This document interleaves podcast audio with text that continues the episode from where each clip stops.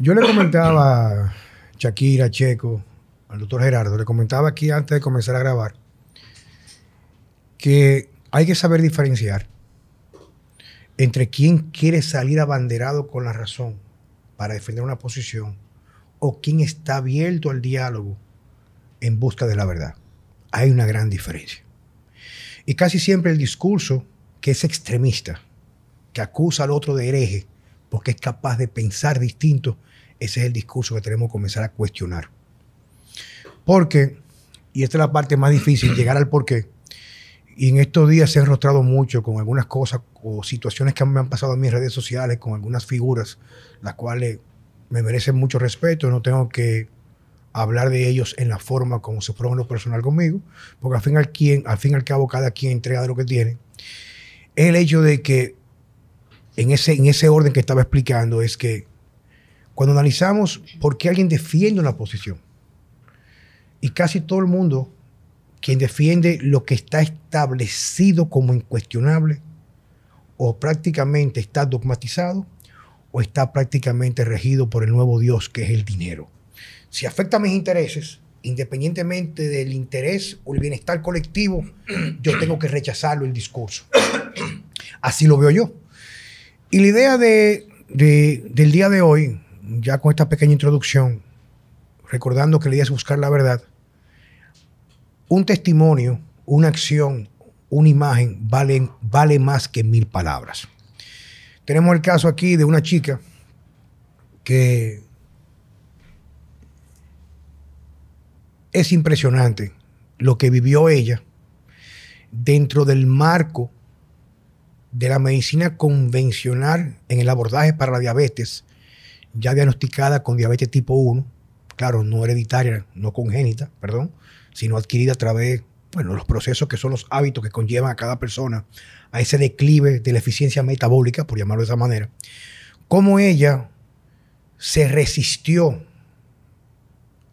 a permitirse seguir con lo mismo y no viendo resultados, sino avanzando más en la enfermedad. Hoy nos acompaña nuestro gran amigo Gerardo Polo, médico, medicina funcional, que nos visita con mucha frecuencia de España. Francesco, parte de lo que tiene que ver con quienes llevamos a cabo y dirigimos o llevamos de la mano lo que tiene que ver con los diálogos o esta cruzada de información. Y nuestra invitada estelar, mi amiga Shakira. Shakira, bienvenida. Gracias. Bienvenidos. Gracias. Shakira, cuenta tu historia. Bueno, eh, soy una paciente que me diagnosticaron diabetes hace siete años. Siete años. Eh, por mucho tiempo eh, no lo aceptaba y tenía una vida normal, o sea, comiendo de todo. Entonces, hasta que tenía un sobrepeso, siempre estaba cansada, siempre tenía sueño, no dormía, siempre tenía sed, o sea, era una joven vieja. Eh, y nada, después de eso, se me clavó algo en el pie. Pero tú comenzaste ya a cuidarte con los médicos, ya me refiero, antes del, del, incidente. Sí, antes del incidente del pie, sí, ya yo, me, yo usaba insulina. Yo me inyectaba tres o cuatro veces al día. 20 unidades de insulina. Yo usaba dos, una insulina rápida y una insulina lenta. ¿Y usaba algún tipo de medicamento oral? No, solamente insulina. Insulina, ok. Inyecciones insulina. Eh, dentro de la dieta que me ponían, eh, pan integral, avena, leche. Desnatada. Eh, no, leche descremada. Descremada. Eh, leche descremada. O leche de almendra, como le llaman. Eh, quesos, jamón, jamón de pavo. Y arroz integral. Usualmente un día tuyo, ¿cómo transcurría en ese momento? ¿Cuánta comida tú hacías al día? No, yo tenía que comer eh, desayunarme, porque el paciente diabético, según los expertos, tiene que desayunarse, tiene que merendar, tiene que comer, tiene que merendar y tiene que cenar. O sea, yo tenía que comer muchas veces al día. No podía pasar hambre. Lo, no lo entendía, pero después dije, bueno, yo me inyectaba insulina. La insulina es lo que hace que le baje el azúcar a, a los pacientes. Por eso ellos entienden que tienen que comer seis veces al día. Sí, me imagino, Gerardo, será porque como la insulina no es pulsátil, no es la tuya, y tienes una insulina de depósito de efecto prolongado, pues se te, se te controla, me imagino. Bueno, no me imagino, es cierto, se te controla la ingesta de carbohidratos con cierta frecuencia para evitar un, un, un coma insulínico o una caída. Claro, lo que van buscando es que no haya una caída brusca de la glucosa en sangre. Pero entonces eso lo consiguen a base de muchas dosis de insulina. ¿Qué ocurre? Que hay un término que yo tengo acuñado desde hace mucho tiempo de gente que me enseñó la dinámica de la diabetes, que es la propia insulina crea resistencia a la insulina. O sea, un paciente cuanto más insulina toma, más insulina va demandando si no lleva una buena alimentación. Y no quiero hablar de dietas, quiero hablar de buena alimentación muy baja en hidratos de carbono, incluso en algunos momentos llegando a la dieta cetogénica o dieta keto. Pero esa dieta keto hay que tener mucho cuidado porque a veces se malinterpretan los términos de la dieta keto. No, tomo jamón de pavo. Pero cuéntame qué jamón de pavo tomas, porque muchas veces el jamón de pavo, lo único que lleva de pavo es un 10%. Lo demás son añadidos que cuando vemos la receta del jamón, tiene de jamón de pavo un 10%. Entonces estás tomando edulcorantes, conservantes y un montón de cosas que le añaden. Soya, soya. Soya y vamos, y grasas eh, trans, que no son las, las grasas buenas. Entonces hay que romper una lanza en este sentido. Hay que distinguir, al final la diabetes es una disfunción de la glándula endocrina del páncreas, que es un 1% dentro del páncreas. Tú date cuenta lo que representa dentro del contexto del páncreas, pero claro, fundamental para la vida. Entonces, hay que distinguir dentro de lo que es la diabetes mellitus, que el nombre viene por el sabor a miel de la orina, cuando se descubrió la diabetes, se descubrió 250 años antes de Jesucristo. Pero resulta que la insulina no se descubrió hasta el año 1921, prácticamente antes de ayer. ¿Qué quiere decir? Que la diabetes se conoce desde hace mucho tiempo, pero resulta que cuando descubrieron la, insulina pensaron que llegaba la panacea y que servía para todo. Pero no se dieron cuenta que centrándonos en las dos diabetes más importantes que hay y más frecuentes, que son la tipo 1 y la tipo 2, hay otros tipos que habría que valorar y que muchas veces fracasan los tratamientos de la diabetes porque hay una diabetes 1.5, que es autoinmune del adulto, que se parece por un lado a la tipo 2 y por otro lado se parece a la tipo 1. Y después hay la, diabetes tipo 2 del adulto menor de 25 años, que es la modalidad llamada MODI, que esa es porque hay un problema genético a nivel del, del, individuo y entonces hay unas modificaciones ahí. Pero todo esto se complica aún más porque después hay otro tipo de diabetes que no son méritos, pero no vamos a entrar en eso. Entonces, ¿qué ocurre? Que la diabetes tipo 1 y tipo 2 tienen una característica común, que es la hiperglucemia, o sea, el aumento de glucosa o azúcar en sangre. Eso es el síntoma por el que se diagnostica la diabetes. Digamos que es el común denominador. El común denominador y el, y el, síntoma que conoce todo el mundo. Mira, eres diabético porque tienes el, el, azúcar por encima de 120. Que yo a partir de 90 me empiezo a preocupar. En una persona sana. Entonces es en lo que se para. Pero no se dan cuenta que eso es la punta del iceberg. La raíz del iceberg es otra cosa el diabético tipo 1 no tiene insulina porque es una enfermedad autoinmune que no forma insulina y la única solución que tiene para sobrevivir es que le hay que inyectar insulina. Después tenemos el diabético tipo 2, que sí, tiene hiperglucemia también, coincide en el síntoma, pero el origen es otro. Tiene insulina alta. No es que no tenga insulina, es que tiene insulina alta, pero tiene añadido otra cosa que se llama insulino resistencia que es la madre del cordero. Y la insulina resistencia se produce porque hay primero una hiperinsulinemia. ¿Qué quiere decir esto? Que esa persona, debido a unos malos hábitos de alimentación, porque la diabetes tipo 2 no es nada más que unos malos hábitos de alimentación de mucho tiempo. ¿Qué quiere decir? Que la única causa de la diabetes tipo 2 es malos hábitos de alimentación pero se trata igual que la diabetes tipo 1, que es un origen eh, Genético. genético. Tú sabes que en el caso de, de Shakira, Polo, eh, eh, es muy interesante y quiero que sirva como de punto de referencia para abordar nosotros la historia de ella que la llevó a este cambio. O sea, ella decía que, bueno, fue diagnosticada, comenzó su tratamiento, pero hay un evento que fue detonante para buscar el cambio en ella. ¿Cuál fue ese evento, Shakira? Bueno, en enero del año pasado eh, a mí se me empezó a hinchar el pie, justamente como 10 de enero por ahí. Eh, yo entonces fui a emergencia como dos días después. Eh, no me dijeron nada, me dieron como un analgésico para el dolor. Y cuando pasaron tres días más que yo veo que el pie sigue hinchado y ya yo no me sentía bien, entonces yo fui a, a un cardiovascular. Entonces él descubrió que yo tenía algo clavado, era algo mínimo, como una puntica de un arroz, pero era como algo plástico, entonces él me lo quitó, me dio 15 días de licencias, bueno, yo estuve en mi casa, como a la semana yo me sigo sintiendo mal. Él me dice, tú tienes que, o sea, tu azúcar tiene que estar, Aquí, aquí que tenemos que poner las imágenes. tu azúcar tiene que estar controlada, pero yo sigo comiendo todo lo que siempre me han dicho que puedo comer. Tú estabas, eh, te estabas usando insulina en ese momento. Sí, claro, usando mi- eh, tres o cuatro veces al día. A la semana yo vuelvo donde él, le digo, mire, doctor, yo no me siento bien. Y él me dice, ah, mira, eh, inyéctate este antibiótico y yo lo veo bien. Le digo, ¿usted lo ve bien? Me dice, sí, yo lo veo bien. Pues cuando llego a mi casa, mi mamá dice que no, es que tú no estás bien.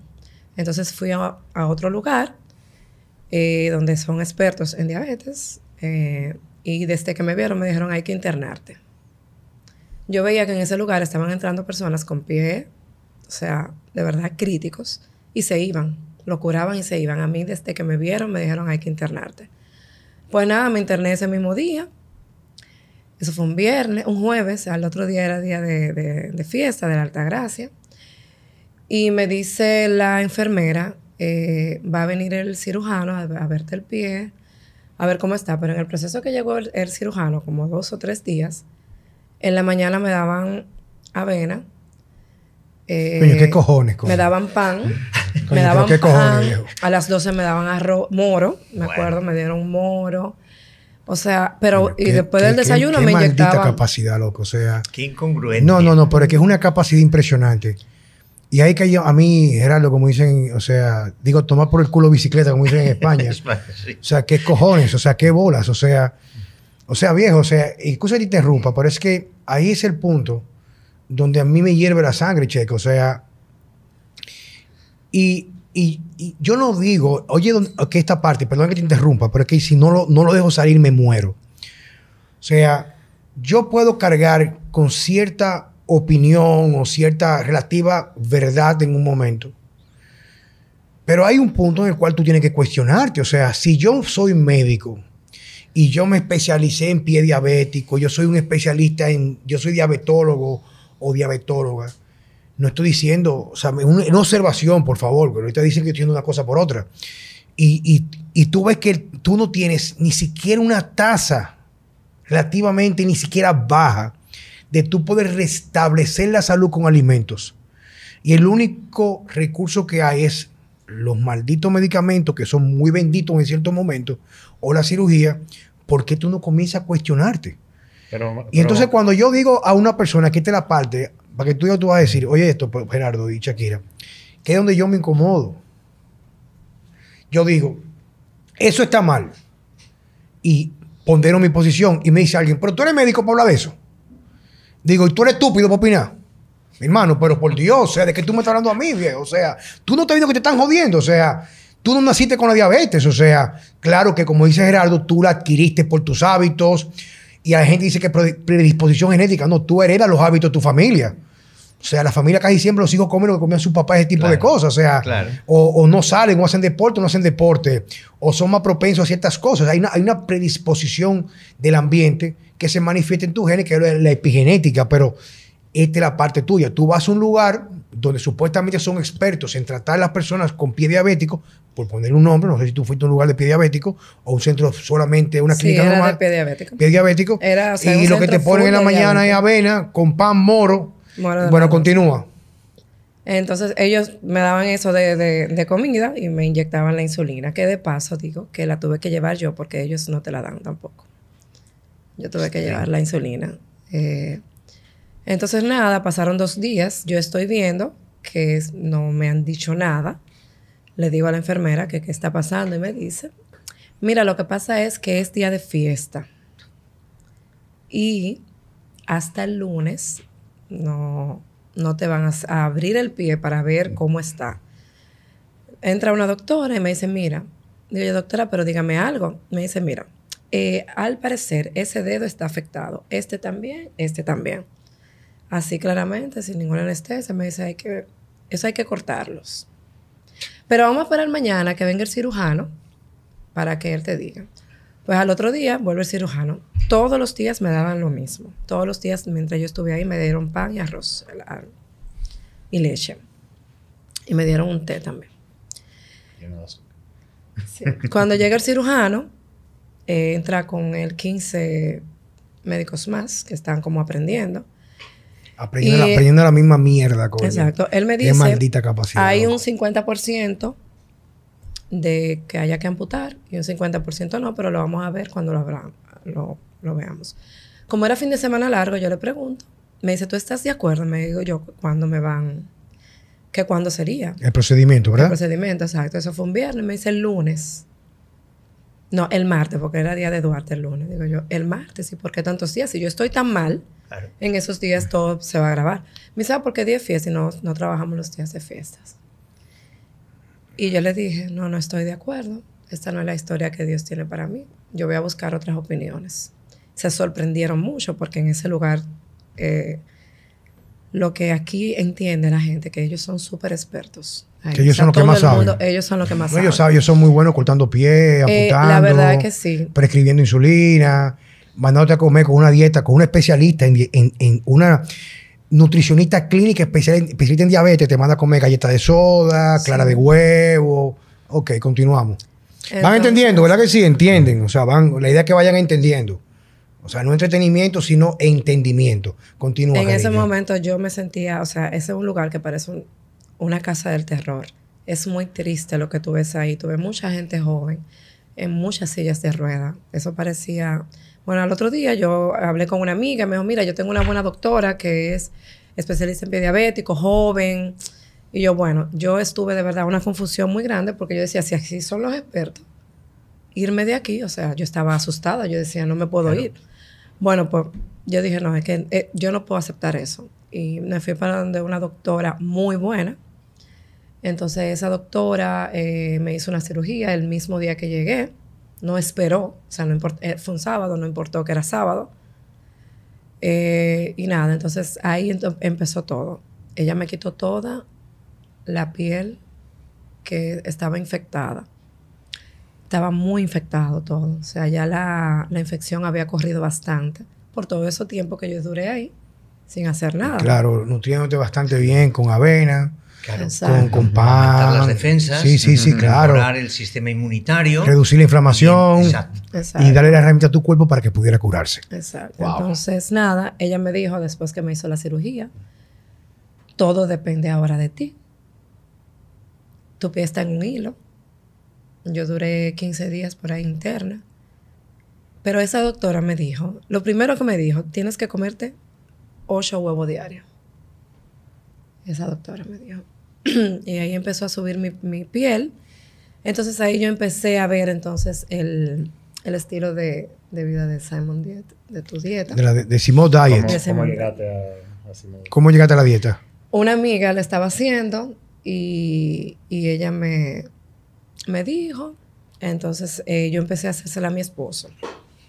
Y un día, yo dije, "Ay, bueno, la voy a hacer en el-", y empecé a hacer mi dieta. A mí me gusta cuando tú explicaste lo de la crítica de la dieta. ¿Cómo que tú dijiste? No, que yo lo decía, cuando mi amiga me lo dijo, ella le decía, ay, mija, pero por Dios, ¿y quién va a bajar de peso o se va a sanar y puede comer que arroz de noche?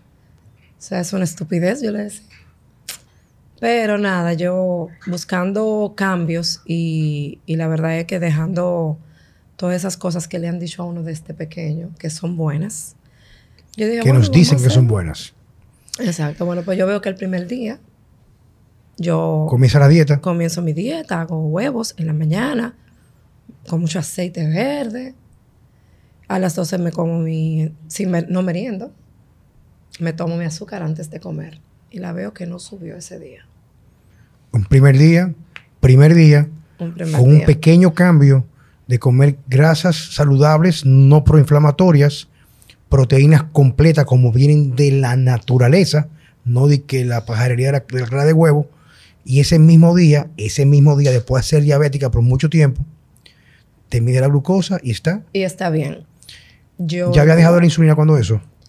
Ah, bueno, eh, para darle un poco para atrás, después que yo salí de mi internamiento, eh, yo empecé, aún yo no sabía tu estilo de, de vida, pero yo empecé a hacer cambios.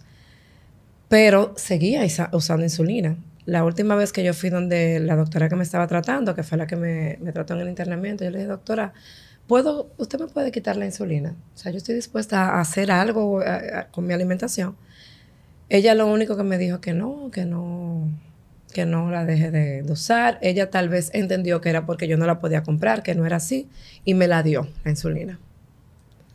Esa fue la última que usé. Pero tú, tú em- empezaste a aplicar lo que ella te dijo de los huevos.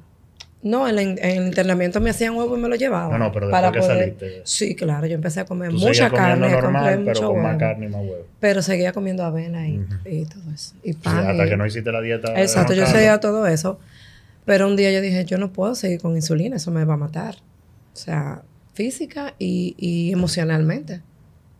Entonces le dije que me la quitara y me dijo que no. Entonces yo corrí mi propio riesgo. Yo dije, no me voy a poner más, no me voy a poner más insulina. Entonces Comiste los compré unas huevos. pastillas. A comprarte pastillas, fuiste a la parte oral. Yo compré unas qué era la pastillas. pastilla? Eh, Metformina. meformina. Yo compré meformina. Entonces ahí entró que empecé a hacer la, la dieta. Entonces el primer día yo veo que no me sube. Ese día como también. A las dos horas de comer vuelvo y me la hago. Veo que está bien. Yo estoy emocionada, súper feliz. Yo digo, wow, pero esto no puede ser. En la noche, entonces veo otra vez, al otro día cuando amanece, amaneció por debajo de 100.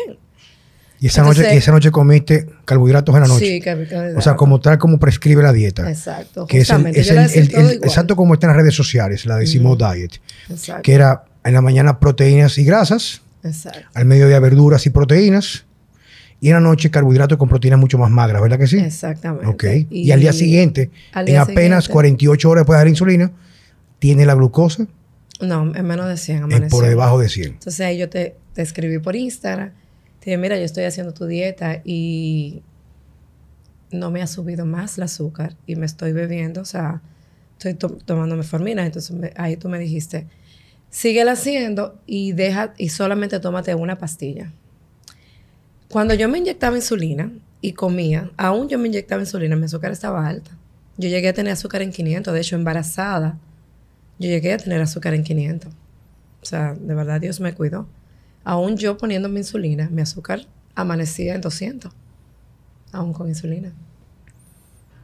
Eh, y tú me dijiste, deja la pastilla y empieza a tomarte solo una en la cena.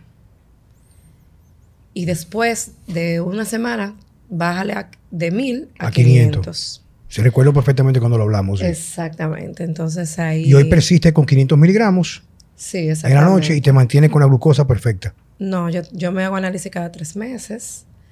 ¿En Eh, cuánto era tu hemoglobina glicosilada cuando En tenías 13.5. 13.5, Gerardo? En 13.5. ¿Y ahora? Ahora? está en 5.8. 5.8. Se Y, mantiene si- así. y sigues con la metformina. Hasta ahora sí, pero hay días que yo no me la tomo, la verdad. Mira, esta es una paciente que, bueno, un placer tenerte aquí. Yo estoy vinculado eh, con Juan Carlos. Yo tuve la suerte que el hijo mío médico, que no está hoy aquí presente, Yaso, que es el director de, uno de los centros de Juan Carlos, eh, nos acogió. Yo tengo que decir que nos acogió, porque yo llevo cinco años peleando en este país para introducirme aquí, para ayudar al país, como reconocimiento a que este país a mí me permitió hacer odontología cuando no lo pude hacer en España. Mira de dónde viene mi historia de amor con este país Su gratitud. Y mi gratitud, exactamente. Entonces, eh, chocamos con mucha gente, fuimos a grandes expertos porque queríamos colaborar con nuestra idea de la medicina, pero en todos los sitios nos cerraron las puertas. en todos los que cuando él hace la historia es, Cuando es- es- estábamos- es- es impresionante. Cuando ¿eh? estábamos a punto de estar desesperados y tirar la toalla, yo soy muy cabezón y, procuro no tirar la toalla, a no ser que, claro, que no quede ya otro remedio. Si estoy en un combate de boxeo y me dieron ya por todos los sitios, pues vale más tirar la toalla antes de morir. Pero digo, digo vamos a hacer el último intento. Seguimos peleando con esto, abrimos un pequeño consultorio con una distribuidora de productos excelentes de España que tenemos aquí. Conclusión, después de mucha pelea, avatares de la vida, porque eso es un avatar de la vida, Jason ve en las redes a Simó y ve un libro que solamente aquel libro habría, habíamos traído nosotros aquí a este país de nutrición celular activa. Jason me llama y me dice, encuentro a un profesional que tiene este libro en la ventanita del, del Instagram o del WhatsApp, me voy a poner en contacto con él. Digo, ponte en contacto con él porque creo que estamos en el sitio.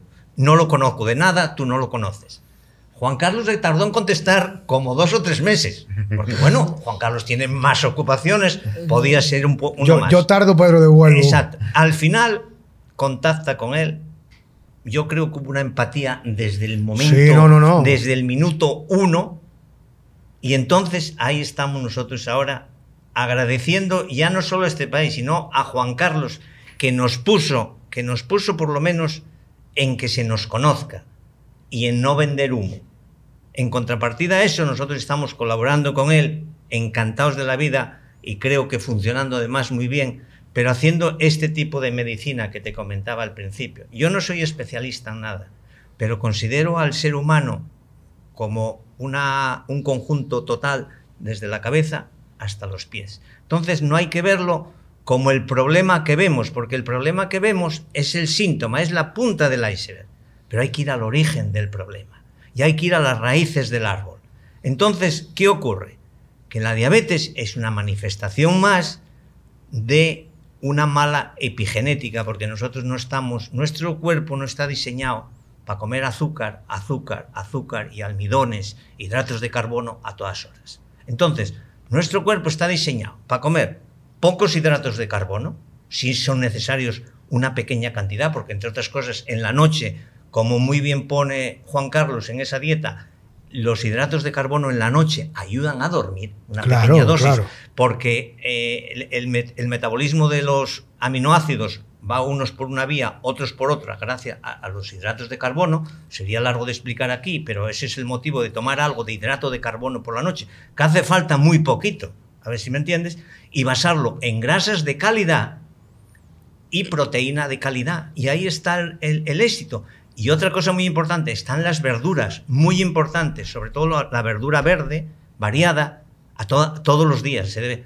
Pero hay que tener mucho cuidado con la fruta. El otro día yo me metí en unas redes, hablé de la fruta y pensaron que estaba diciendo barbaridades, porque entre otras cosas dije que el azúcar y la fruta suben la tensión arterial más que la sal.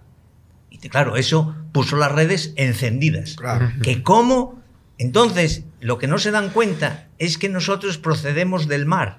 Entonces, si procedemos del mar, la sal, la sal de verdad, que es la sal marina, no la sal de cloruro sódico, la necesitamos para vivir y es fundamental. Sin sodio no podríamos vivir. Incluso hay un libro que, que te interrumpa para aprovechar ese momento para que tú continúes con tu disertación.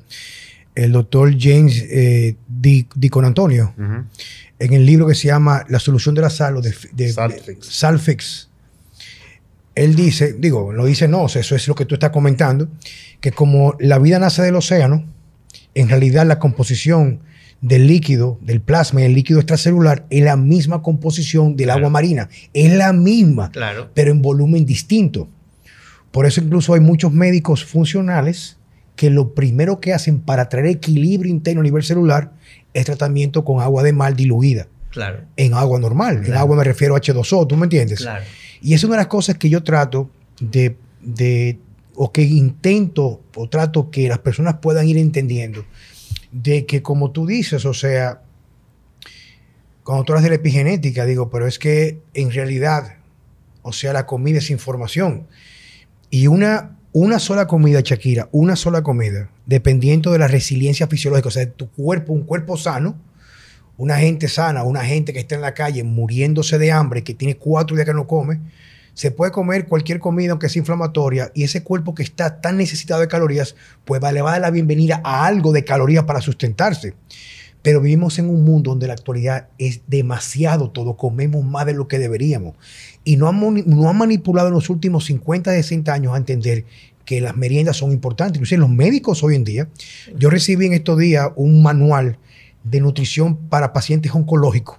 Yo le envié a Francesco, que tuve eso, eso da grima. Galletica soda. Y es una persona que estudió, y, y no es culpa de, de la doctora, oye, no es culpa de la doctora que lo prepara, porque ella se fue a instruir. O sea, ella pagó un dinero para certificarse, para ganarse la vida, y ella entiende que está abanderada de algo que va a ayudar, me imagino. No creo que alguien sea lo suficientemente maldito y malo para, pero donde viene la parte mía, ¿por qué no cuestionamos? Pero- ¿Por qué no vamos un punto más allá? Y es como digo yo, o sea, dice Gerardo, o sea, al fin y al cabo, o sea, tú eres hoy en día el resultado de todos tus hábitos, incluyendo cómo tú comes. Entonces, si tú no estabas, si tú estabas, no estabas enfermo y de, de- de- detonas con una enfermedad cualquiera, ¿cuál es la solución? Hacer más de lo mismo, pero modificarlo. O comer más, menos de lo mismo.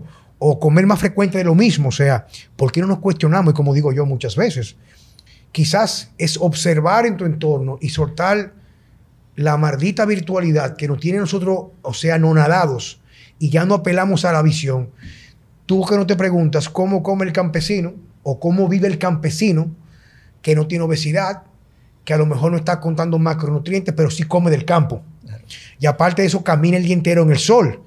Mm, Es un tipo que como no ha leído, no tiene Instagram ni redes sociales, no se ha comido el cuento de que el cero es dañino. Claro, no se pone como un alemán que se pasa dos años sin ver el sol, aquí en Sosúa, 10 horas coge el sol para que le dé cáncer de piel. Claro. Pero coge sol, se tapa, tiene eh, eh, contacto con los rayos ultravioleta. O sea, y tú ves que son robustos. Y no es que no tengan condiciones de deterioro, eh, por ejemplo, estructura ósea, porque el cuerpo se va desgastando, pero se mantienen robustos y funcionales. Entonces tú discutes, tú discutes eso cuando es indiscutible, porque está el resultado ahí. Y un caso que me pasó, que una de las cosas que yo, y yo te puedo garantizar, porque Geraldo es médico.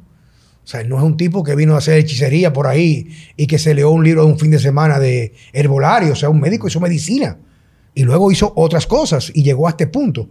Yo envío, por ejemplo, a la esposa de un amigo mío, la envío de un médico amigo o- otorrino. Es para más o menos entrelazar qué está pasando en el mundo, en nuestro sistema, Gerardo.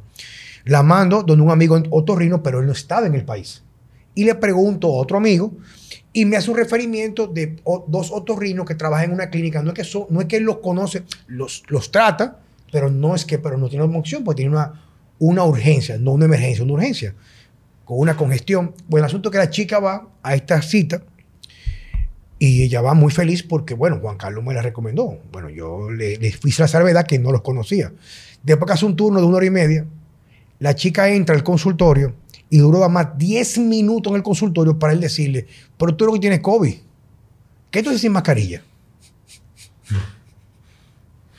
Y le hice una receta, claro, el protocolo. El protocolo que le imponen a los médicos a través de billetes porque cobran comisiones. Y como me dijo en estos días, que no puedo decir por esta vía, el pediatra de mi hija. Eso fue este domingo.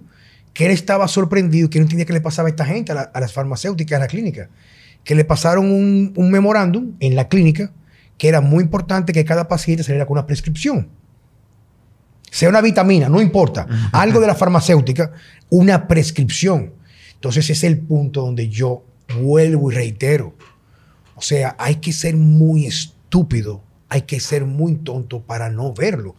Porque si tú tienes una condición aguda, aguda, tienes un shock eh, anafiláctico, o tienes un infarto del miocardio, o tienes un derrame cerebral, no llames a un médico funcional, tienes que buscarte un especialista en esa área para tú no morirte.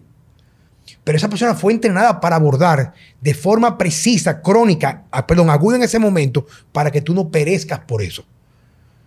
Pero señores, estamos más enfermos que nunca. Y las estadísticas están aquí. Se ha incrementado el número de casos de cáncer. Claro. Es una industria millonaria. No es que están reduciéndose, no. Se aumentan los casos, pero aumentan los tratamientos y la intervención paliativa para que tú vivas con la condición, la tengas en remisión, pero tengas que chequearte cada seis meses en un oncólogo por el resto de tu vida. Si te dio el cáncer, claro, esa es quizás la vía y puedes complementarla con la medicina funcional, pero no te enseñan cómo prevenir. Y tú me vas a decir a mí que con los millones que gastan para desarrollar un medicamento, no van a hacer estudios o pudieran hacer estudios para determinar cuáles son los factores ambientales y de hábitos que conllevan la enfermedad. Pero mira, eh, centrándonos en el tema de la diabetes, que claro, esto es absorbente, podríamos estar aquí horas y horas y horas, pero vamos a lo sencillo. Hay unos estudios ya hechos que calculan que para el año 2030 en el mundo va a haber más de 500 millones de personas diabéticas. En España actualmente un 12% ya es diabético. Prediabéticos ni se sabe porque como no se miran, no se puede saber, pero yo me lo intuyo desde mi modesta operativa clínica que llevo de muchos años. Entonces, vamos a ver, la mayor epidemia posiblemente hoy, una de ellas es la de la diabetes. Claramente, con esas cifras, no hay mayor epidemia, mucho más que la del COVID, mucho más que la del ébola, mucho más que todo, centrándonos incluso en países desarrollados, como es el caso de España, que es el que yo conozco. Entonces, no se hace nada, ni en predicción ni en prevención. Dos datos fundamentales. ¿Dónde está la predicción, que va por delante de la prevención? La predicción es algo tan sencillo como en una analítica rutinaria que se puede hacer a los trabajadores de las empresas cuando les hacen unas analíticas normales, en los centros de salud de la seguridad social, en todo eso, mírame por favor, dentro de los parámetros que miras, mídame, mídeme dos cosas fundamentales. Insulina basal. Ya no te pido que me midas curvas de, glucemia. Ya no te pido que me pidas las curvas de insulina para saber el tipo de, de diabetes, para saber el grado, porque eso vendría después. Pero para predecir, a mí ya me vale con ver eso. Yo muchas veces, cuando me llega un paciente a la consulta, y no es presumir de ojo clínico, pero son muchos años de profesión, ya sospecho que tiene una prediabetes en cuanto lo veo en la consulta. Sospecho. Y acierto casi siempre. Pero entonces, ¿qué hago? ¿Cómo acierto plenamente? Le hago, le pido cuatro cositas de analítica y le pido insulina basal. Si esa insulina basal me viene por encima de 8, para mí ese paciente desde ese momento es un prediabético. Y pensar que en el laboratorio aquí te ponen como rango superior 30 y algo, 32, 34. Entre 5 y 32 ponen, date cuenta. Entonces, eso es predicción. Prevención, Tan sencillo, tan sencillo, tan sencillo como alimentación baja en carbohidratos. Ya no vamos a hablar de dieta cetogénica, de dieta keto, que bueno, sería para casos más concretos. Baja en carbohidratos. Pocos hidratos de carbono, sí hidratos de carbono, grasa de calidad, proteína de calidad, verduras de calidad, y encima en este país lo hay, hay que buscarlo, pero lo hay, y limitemos el consumo de fruta. Porque a mí me sorprende, especialistas en nutrición que se ponen 14 títulos, siguen aconsejando 5 raciones de fruta al día. Y resulta que el metabolismo de la fructosa, que se descubrió de una manera cierta en el 2010, o sea, prácticamente ayer, y todas esas dietas de fruta de cinco piezas son muy anteriores a todo esto, porque eso todos los nutricionistas te lo dicen desde que yo tengo uso de razón. Fruta la que quieras, en cantidad la que quieras. No, cuidado, que la frutosa es tóxica. Y las únicas células del organismo que metabolizan la fructosa es el hígado. Ninguna otra célula en el organismo tiene capacidad de metabolizar la fructosa, pero tiene el mismo problema que si nos pasamos con el alcohol, que llega a ser tóxica para el hígado y puede desencadenar un hígado graso no alcohólico. Entonces, se llegó a la conclusión que un exceso de glucosa tiene los mismos efectos para la salud, casi casi, que un exceso de alcohol, con una diferencia, que como decimos en España, el alcohol emborracha y la fruta no. Pero efectos tóxicos, lo mismo. que esto es fuerte y esto se puede prevenir. Entonces, no digo que no se coma fruta, pero hay que comer poca fruta, fruta de calidad, fruta de temporada y nunca y nunca de postre, porque la fructosa engorda porque hace que haya lipogénesis de novo, o sea, formación de grasa, igual que se hace a partir del azúcar. Y esto, por desgracia, lo hablas con muchos expertos, expertos, y no saben de qué va el metabolismo de la fructosa, señores, que se sabe desde el 2010 y estamos en el 2022. Esto es hacer medicina predictiva y preventiva. ¿Y qué más hay que esto? Que la alimentación. Otra cosa importante, muchos diabéticos, y digo desde este momento, la diabetes tipo 2 se cura. Se cura. Esto alguno dirá que soy un fanático o que me hay que meter No, preso. pero, pero que es cierto, porque que eso no es la cosa que entonces, otro Vamos a ver, sí. si se cura, si se cura, incluso gente que se pone insulina. Aquí tenemos un ejemplo. El caso aquí. de Shakira. A ver O sea. si me entiendes. Pero hay más. Vamos a ver. La glucosa tenemos que controlarla. Bien. Pero, ¿qué ocurre? ¿Qué ocurre en ese paciente? Porque dicen, vosotros daros cuenta, es que me vienen muchas ideas a la cabeza. Voy a centrarme. Vosotros daros cuenta que dicen que el páncreas, cuando deja de un diabético tipo 2 que ya necesita insulina, es porque se agota el páncreas. Las células específicas beta del páncreas, que son las que producen la insulina. No es verdad que se agoten. Lo que ocurre es que se hacen disfuncionales. ¿Por qué se hacen disfuncionales? Uno, porque el hígado y el músculo primero se hace disfuncional. En el hígado es de don- donde más cantidad de insulina se deposita, así como en el músculo. Cuando hay un hígado graso y un músculo graso, porque el, músculo también puede coger grasa, disfuncionalmente no funcionan y entonces ese hígado va acumulando insulina pero no es capaz de soltarla. Pero por otra parte, ¿qué ocurre? Que igual que se acumula de grasa el hígado, el músculo y otras vísceras, también el páncreas se acumula de grasa. Esa grasa invade el páncreas y hace que las células del páncreas se hagan disfuncionales, dejan de producir insulina. No es que se hayan agotado. Y además para eso hay una explicación. Y aquí tenemos dos profesionales del tema del músculo, del ejercicio. Tú cuanto más ejercicio haces, el músculo más aumenta de volumen. Cuanto más leemos, cuanto más estudiamos, más sinasis tenemos en el cerebro, más capacidad. Porque las células nerviosas se sabe que se dividen y se multiplican. Entonces, ¿qué es? ¿Que el páncreas es un órgano aparte que se agota? No. Cuanto más ejercicio le pides, más insulina produce. ¿Qué ocurre? Que deja de producirla porque se hace disfuncional. Y para esto hay una prueba que es inequívoca, no sé, y yo creo que los expertos tenían que caer en estas cosas y debatirlas. Y es que cuando a una persona le hacen la cirugía bariátrica, automáticamente ese páncreas, como le quitaron la grasa, empieza a formar insulina. Quiere decirse que no estaba agotado, estaba disfuncional. Que ahí es donde va nuestra medicina funcional y nuestra rehabilitación celular, que es en lo que está la medicina funcional y lo que nosotros estamos aquí en este país, en lo que está inmerso Juan Carlos, y ya hay un grupo de profesionales en este país Sí, haciendo es que- este que va- diplomado que va creciendo, ¿eh? español. Ya somos 14, señores. 14 profesionales aquí dirán, "Ah, son, son cuatro amigos. Somos cuatro amigos, pero como decimos en Asturias, en, en mi región de España, bien avenidos. Y que estamos todos a sumar. Entonces, si estamos todos a sumar y esto se hace visible como se está haciendo visible, yo creo que estamos en el buen camino. Y yo estoy dispuesto a debatir con cualquier médico convencional, con cualquier obesólogo, con cualquier diabetólogo, y nos sentamos y cada uno nos ponemos nuestras razones. Yo no me creo en el uso de la verdad absoluta. Lo que sí sé es que este tipo de medicina funcional, y en el caso concreto de la diabetes, funciona. Y después hay una serie de medidas, ya no me voy a enrollar más, hay una serie de medidas.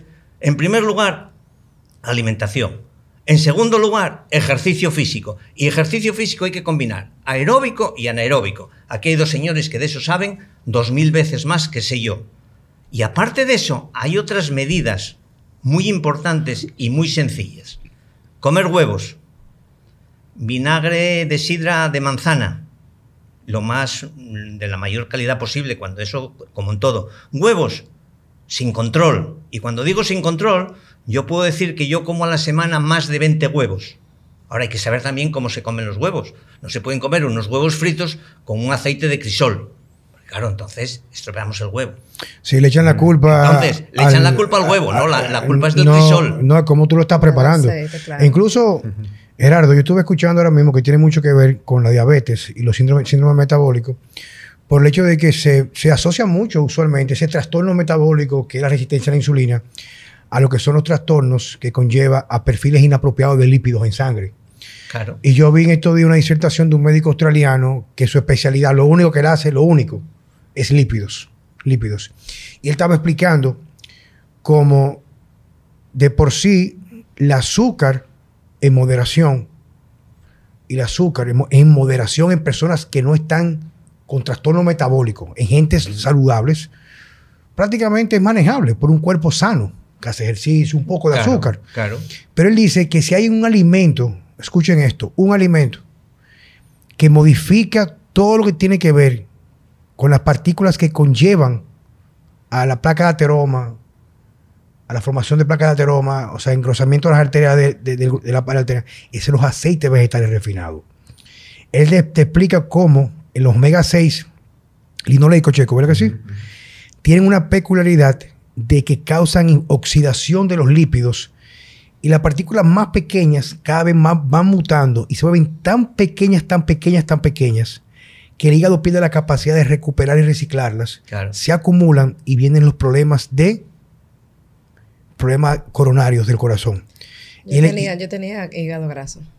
Sí, sí, pero que un- una de las cosas que pasa que yo lo- también lo aprendí con, con- lo aprendí. alcohol, sí, sí. No, por que, sí, Juan, fíjate que en- y esto es algo más o menos para compartirlo con, con- con los que nos están escuchando, porque aparte de ver los puntos de vista y ver la experiencia de Gerardo y lo que tú has compartido con nosotros, cuando en, en el centro de dietética donde lo dirige el doctor Jackson Pérez, abordamos pacientes diabéticos, casi siempre tipo 2, siempre, siempre, aparte del diagnóstico preciso, para encontrar las disfuncionalidades.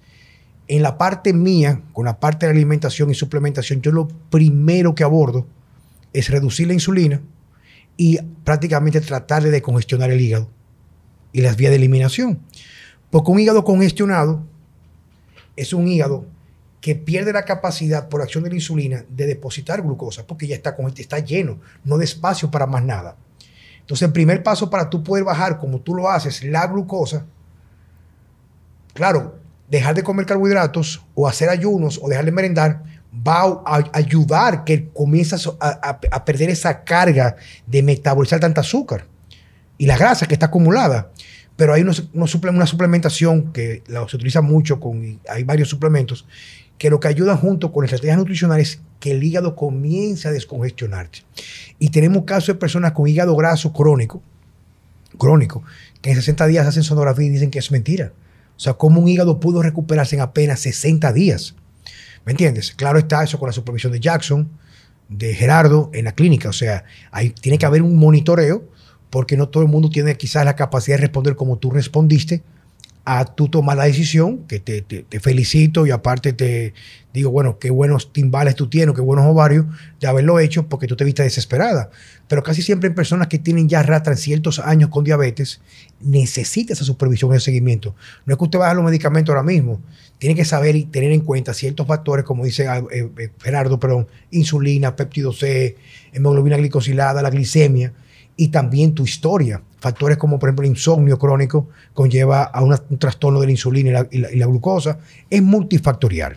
Pero tú sabes algo, Juan Carlos, es que el- la población diabética debe ser educada.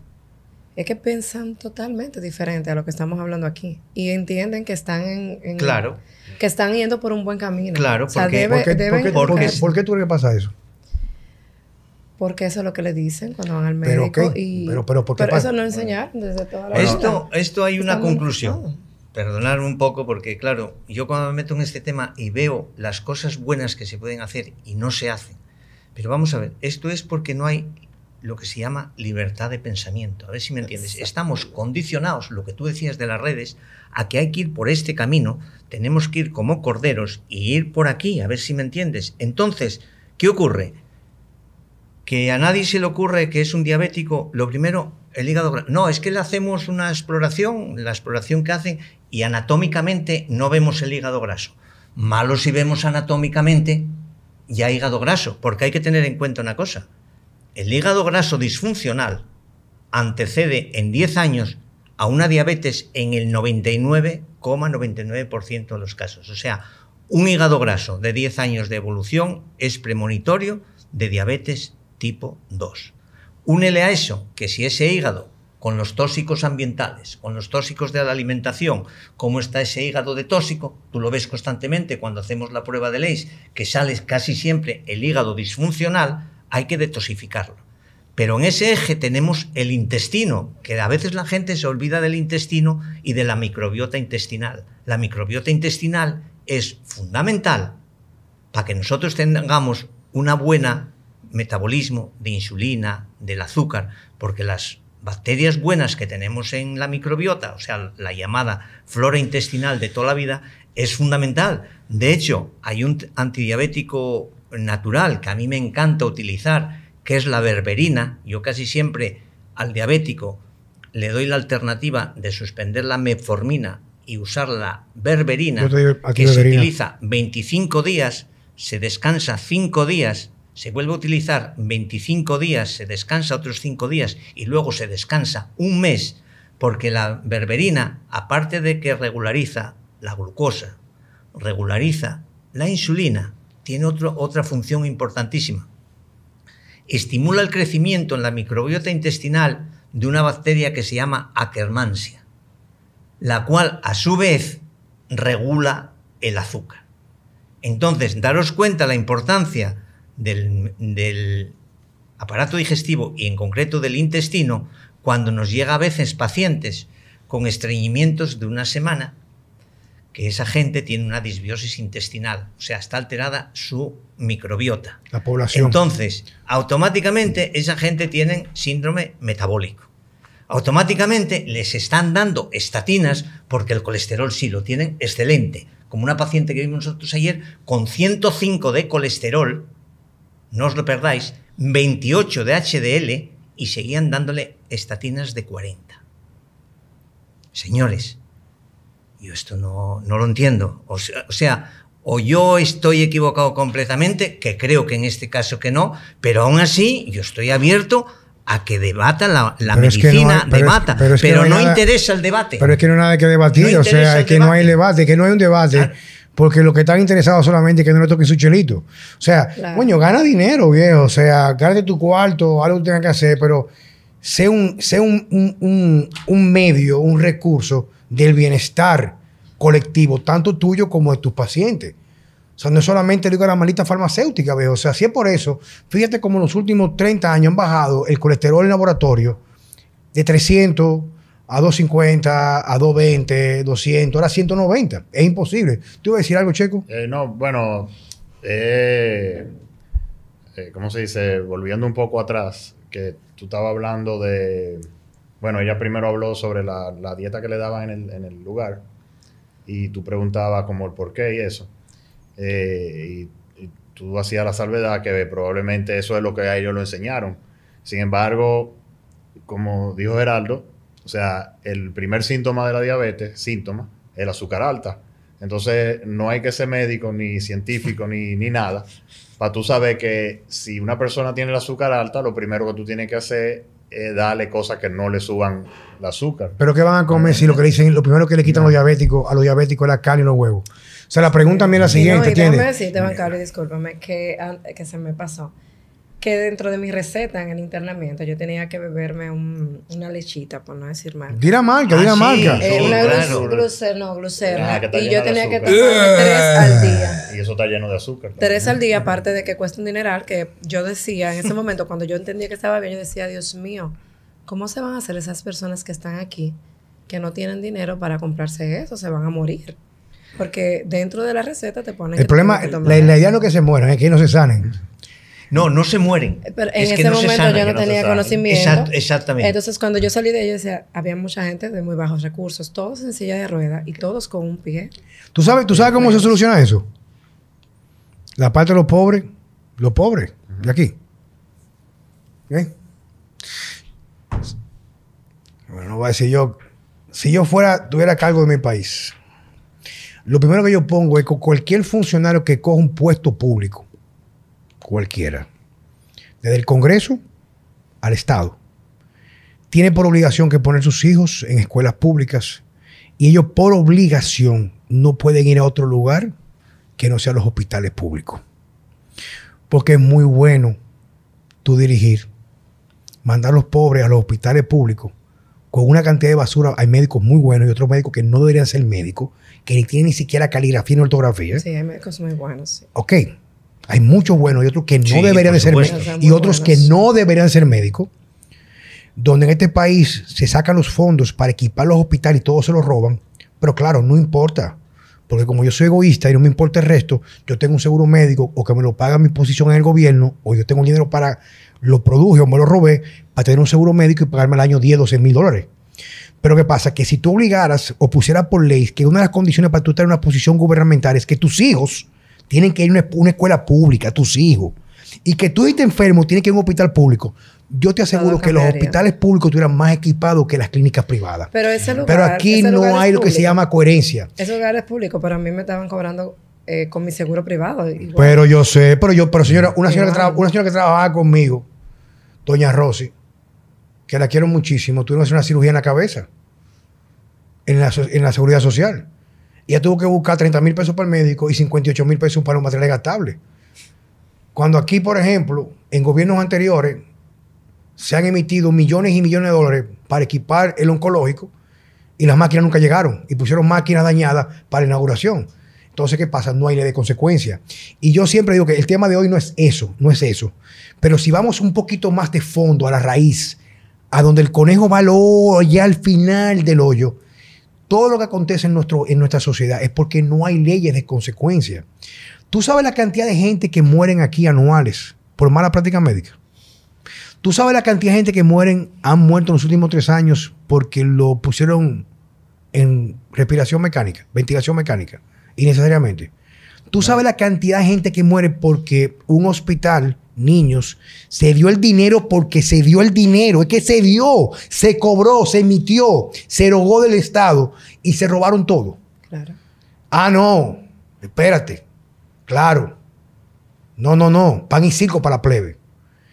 Entonces, ¿qué resulta? Que he de suponerse que quien está en una posición debe velar por los que están abajo.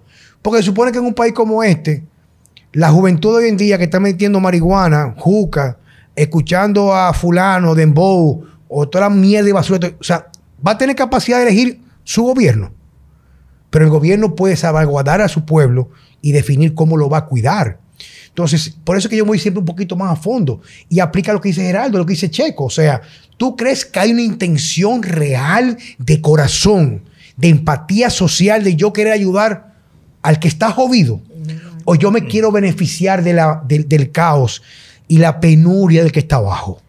No, y déjame decirte que en, en ese lugar, la mayoría de gente joven, mucha gente joven, con, con- se iban con su pie, o sea, le cortaban Amputado. su pie. Amputado Algo tranquilo. muy triste. O sea, tú veías una sala llena de gente con sillas de ruedas, pero personas que entienden que la diabetes que ya se murieron porque le dijeron que tiene diabetes.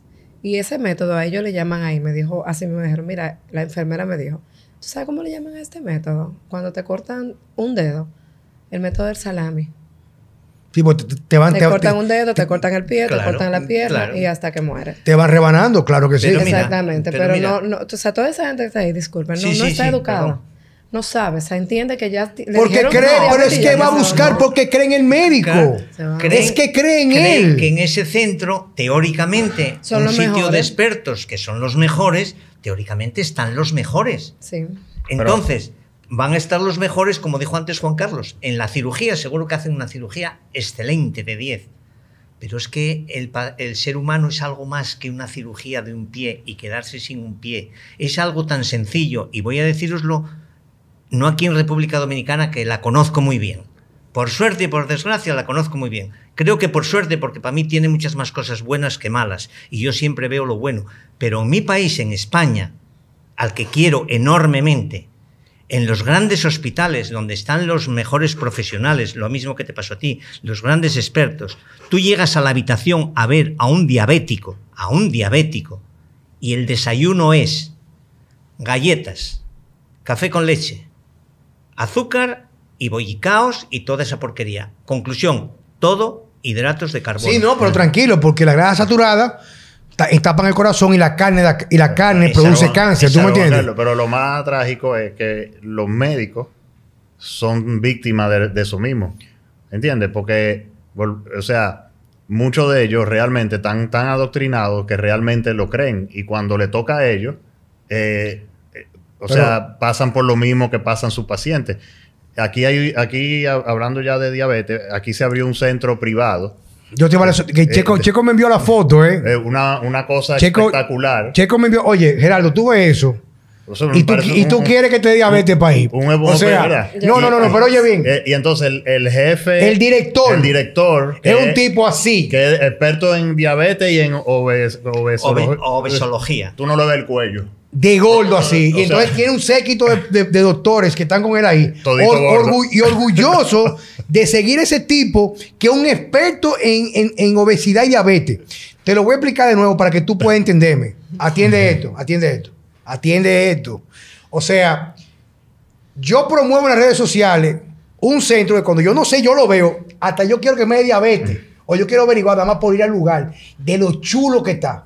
Y el director médico, el director, está tan gordo que no se le ve el cuello así. Y es experto en Es obesidad. experto en obesidad. Pero aparte de eso, tiene un séquito que ta- lo, lo rodean. Está bien, yo no estoy, estoy observando algo. Y puede ser una crítica no destructiva, sino para que la gente observe. Porque habrá gente que no piensa cambiar. Como tú decidiste cambiar, hay gente que no va a cambiar. Pero el mensaje es que en esa página, ese tipo está gordo. O sea, está enfermo.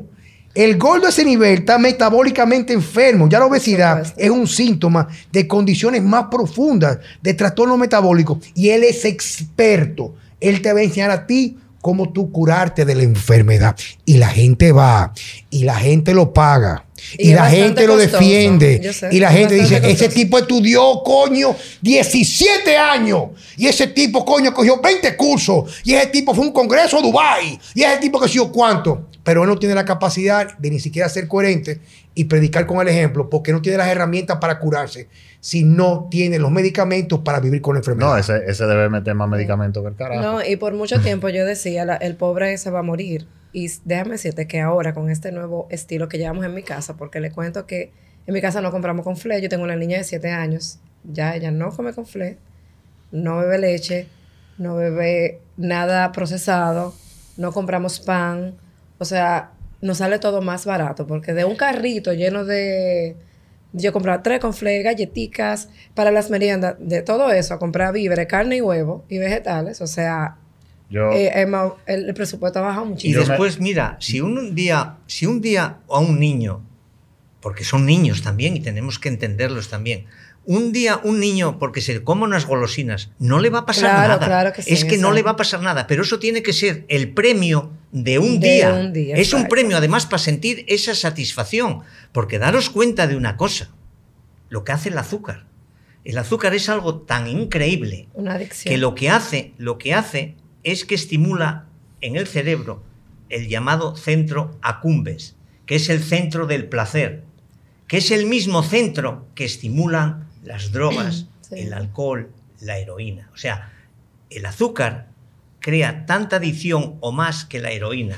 La única diferencia es que no se pincha y legalmente está permitida. Y después, Permitido y promovido. es fácil de comprar, está promovida, está disponible al alcance de todo el mundo y después hay muchos productos donde el azúcar está disfrazada en la fructosa, en los zumos, en los refrescos, en el almidón de patata, en el almidón de, de- del maíz, en la miel. Oye, que la miel es buenísima. Sí, un poquito de miel puede ser buena, pero depende de la miel que sea. Claro. Y por ahí vamos, al final, alimentación de calidad, ejercicio físico, y después hacen falta muy pocas cositas. Hay una serie de suplementos dependiendo de la situación del paciente. Vida sana, contacto con la naturaleza, promuéveme eso. No, ahí en la 27, en un tapón, dos horas. Y, y así Eh, estamos. eh, agregando eh, sobre que tú estabas hablando de la fructosa y el azúcar, que es bueno que la gente sepa, tú sabes que la misma azúcar de mesa es 50% fructosa y que toda la azúcar añadida que tienen los varios productos tienen fructosa también, o sea que Exacto. Exactamente. Eso es tóxico, tóxico, tóxico. Entonces, nosotros, yo te puedo garantizar que en el centro de Juan Carlos, de 50 pacientes que vemos, de 50, por poner una estadística pequeña, 49 vienen con problemas de disfunción hepática, como mínimo. Pero de esos 49, más de 40 vienen con hígado graso disfuncional. Y hay que saber una cosa, el hígado graso disfuncional se revierte entre tres meses y cuatro meses como mucho, que incluso hay casos de mucho menos tiempo, Juan Sí. Carlos lo sabe perfectamente, de dos meses. Pero vamos a ser prudentes, porque la medicina funcional Sí, sí, hay que ser es lenta, pero segura. Y nunca creamos iatrogenia, que es muy importante, que lo dijo antes Juan Carlos. La tercera causa, la tercera causa de muerte en el mundo es por negligencias médicas. Señores, pensemos en esto. La tercera causa de muerte en el mundo, negligencia médica. Después del cáncer y de las enfermedades cardiovasculares. Gerardo, yo quería que tú hablara un poco eh, lo más sencillo posible Sí. para que la persona entienda. Al principio ella habló de la hemoglobina glicolizada, que la tenían 12. Glucosilada. Glicosilada. Ajá, y para que la gente entienda qué quiere decir eso, en cuánto la tiene que tener, etcétera. Vamos a ver, mira. eh, lo primero, no hay que tomar como referencia los datos que nos dé la analítica, porque a veces el paciente ve su analítica e incluso a veces después, no, mire, doctor, vi la analítica y estoy Y- y bien. estoy bien. Porque tengo estas referencias dentro de los rangos que mar- marca el laboratorio. Primer medida, no hay que hacer caso de esos rangos. Eso puede ser orientativo para el profesional en un momento determinado para echar un vistazo rápido. Entonces, yo considero que la hemoglobina, perdón, la, lo primero, la glucemia en, ayunas por la mañana debe de estar en 90 como máximo. 90 como máximo. En una persona no diabética. Una persona diabética puede estar más alta por compensaciones de tratamiento, pero una persona no diagnosticada de diabetes tiene que estar por debajo de 90. Pero porque una azúcar esté por debajo de 90, hay que mirar esa hemoglobina glicosilada. Entonces esa debe de estar, para ser normal, debe de estar por debajo de 5.6. Y dicen que es normal en el laboratorio hasta 20. ¿Puede explicar un poco para que la gente sepa qué quiere decir eso? O sea, Eso, eso, eso quiere decirse que la hemoglobina, cuando tenemos mucho azúcar, absorbe eh, partículas de glucosa, para que lo entienda la gente. Entonces lo miramos en la sangre a través de la hemoglobina, por eso la llamamos hemoglobina glicosilada, digamos hemoglobina que cogió azúcar, para entendernos. Entonces, debe de estar por debajo de 5.6. Pero hay incluso gente, date ella cuenta, la tenía en 13. date o sea, cuenta, la tenía en 13. 13. Más del doble. Pero- Según el laboratorio, el Pero date cuenta, seis. date cuenta, aún con cifras de azúcar en sangre de 90, hemoglobina glicosilada de 5,6, te puedes encontrar con la gran sorpresa, y es muy frecuente, que cuando le miras la insulina basal, la insulina en ayunas, está por encima de 8. Y toda insulina basal por encima de 8 indica que hay ya prediabetes hay que empezar ya a investigar. No digamos nada cuando, cuando una paciente tiene ya la insulina alta, tiene una hemoglobina glicosilada de, de 5, vamos, de, de 13, de 12, de 8, por encima de 6, ya hay, hay, hay, un, ya hay un problema. Pero es que esa persona le miras la insulina, la insulina y la suele tener disparada. A nosotros nos llegan insulinas basales de 20, de 25, de 30, pero después encima a eso muchas veces nos vienen asociados que miras después otro dato muy importante que hay que mirar, que no se mira, que es la homocisteína.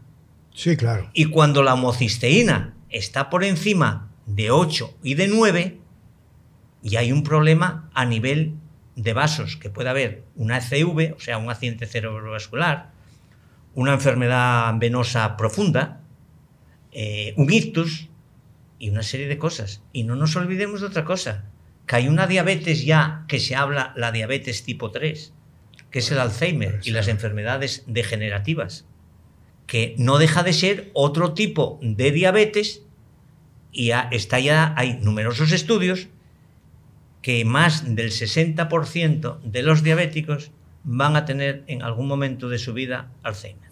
Tú sabes que... Ojo al dato, que ya empieza a ser, ya no es la diabetes, ya no es que nos cronifiquemos, ya no es que no tengamos calidad de vida, es que el que tenga un paciente de Alzheimer o con una demencia en casa, eso es la muerte en vida para el paciente Y para, y para el el entorno. Tú sabes que... Entonces, y esto todo resulta que se puede prevenir. Sí, ahí te iba a decir que la parte, la parte más interesante, para ir concluyendo el día de hoy, es entender que todo está a la mano de cada persona. Mira, a mí me gusta hablar con casos clínicos. O sea, casos clínicos quiere decir que lo, he vivido y he ayudado a personas a salir del hoyo. Mira, hay un chico que se llama eh, Aneudis. No puedo decir el apellido por asuntos ya obvios. Que él fue allá porque su madre había muerto por una mala práctica. Claro, no del médico, sino era insulino, insulino dependiente. Creo que le pusieron insulina y no, no le dieron comida. Fue algo así. El asunto fue que se murió. mamá. Y él, que me conoce hace muchos años, se ha visto mi trayectoria de cuando yo era prácticamente nada más fisiculturista hace 25, 30 años, a la fecha de hoy. Pues él solamente fue a hacer un chequeo, se fue a chequear. Porque un tipo muy delgado, muy delgado, quizás como él, muy delgado, pero tenía como algo de grasita, como más o menos con un porcentaje de grasa muy elevado. Cuando yo cojo la analítica, rápidamente, hemoglobina glicosilada en 14.6, glucosa 200, 385, 300, no recuerdo ahora mismo, pero la insulina en 1.2 y el péptido C prácticamente, que quiere decir que tenía diabetes tipo 1 ya, Tipo un- tipo 1. Y él me dice, no, porque yo me siento bien. Digo, mira, es sencillo. Yo te voy a hacer un referimiento de un amigo que trabaja estos casos para que te medique. Y él me dice, oye, ¿y si yo quiero hacer el intento contigo? Escucha esto. El intento contigo para ver cómo me va. Digo, yo te puedo ayudar. En ese momento cogí la analítica, crucé de Jackson. Me dice, Juan Carlos, dale para allá que tú sabes lo que tú vas a hacer. Cualquier cosa estoy aquí, que eres el médico. Pues yo le puse a ese tipo una dieta carnívora por 30 días. Carnívoro, me explico, es solamente carne, sal y las grasas de origen animal, nada procesado, y huevos que se podían hacer en la misma grasa de la carne o hervidos que no tuvieran ningún tipo de aceite, ni siquiera aceite de oliva, por 30 días. Que eso lo aprendí yo de varios médicos autores que están escribiendo libros cómo tratar condiciones resistentes, incluso a las mejores dietas de eliminación. El asunto del tipo, que el tipo me comenzó a enviar su analítica de sangre al otro día. Esto es sin medicarse. Solamente le di dosis elevada de vitamina D3 con K2 y magnesio. Le di berberina y ácido alfa lipoico. Es un orden muy específico. Y usualmente le hubiera dado a él carnosina y benfotiamina para reducir rápidamente la hemoglobina glicosilada, pero no lo hice. El asunto es que después, que esto es algo difícil de entender en médica tradicional clínica, en 30 días le bajó a 9.2 y a los 45 de la primera la tenía en 7.4 de hemoglobina. Durante el mes completo comenzó a manejar glucosa, comenzó primero, bajó a 180, el segundo día 140 y pico, y a partir de la manejaba entre 105 y 92. Wow. Se le hizo un protocolo porque ya vimos que su condición era autoinmune del hígado, del páncreas, pe- perdón, con de eliminación y la introducción de algunos suplementos, como reitero, el ácido- alfa lipoico y otras cosas, comenzó a tener respuesta de la insulina. Le pusimos carbohidratos en la noche, cantidades mínimas, mínimas, una taza, no más de ahí, verduras, especialmente sin lectinas, y ya el tipo está prácticamente ma- manejando una hemoglobina en 6.2 y la glucosa siempre por debajo de 100, sin haber pasado por un médico convencional. Sí se está chequeando, incluso fue estudiando su médico. Y el médico, él me escribió ahora mismo, yo incluso lo subí a redes sociales diciendo, por lo menos fue honesto. Porque me dijo, ¿qué tú estás haciendo? Y cuando él explicó lo que estaba haciendo, dice, bueno, dice el médico, yo no lo comparto, pero parece que trabaja. Por lo menos fue honesto en ese Claro, sentido. Claro. Entonces, a lo que me refiero es ya hacer el preámbulo de cierre para que ustedes vayan despidiendo. Algo yo le agradezco mucho al doctor Víctor Matos, Víctor Jordi Matos, eh, es lo siguiente. Él me dijo, Juan Carlos, la medicina alternativa es para gente que quieran caminar una vida alternativa a lo que está instaurado como convencional y normal. Si tú vas a seguir comiéndote en la mañana tu croissant, tu sándwich con café con leche, vas a merendar, porque es saludable, galleta de avena. Al medio vas a comer arroz integral con pollo hervido, con clara de huevo, porque no tiene grasa. Vas a merendar en la tarde un capuchino con tus amigas y una, una galletita de, porque bueno, son pocos, pero... Una y, barra. Y tu, vas, y, tu, y tu barra de granola. Entonces, es muy probable que tú seas una persona que a ti lo que te acomode en realidad sea la medicina convencional, porque llevas una vida convencional instaurada por intereses en realidad que sean catalogados como convencionales, que son intereses muy particulares en detrimento del resto. Ahora, si tú estás dispuesto, que esto no es obligado, ni hace al otro mejor que el otro, es un asunto de elección, pero por lo menos muéstrale la otra cara de la moneda.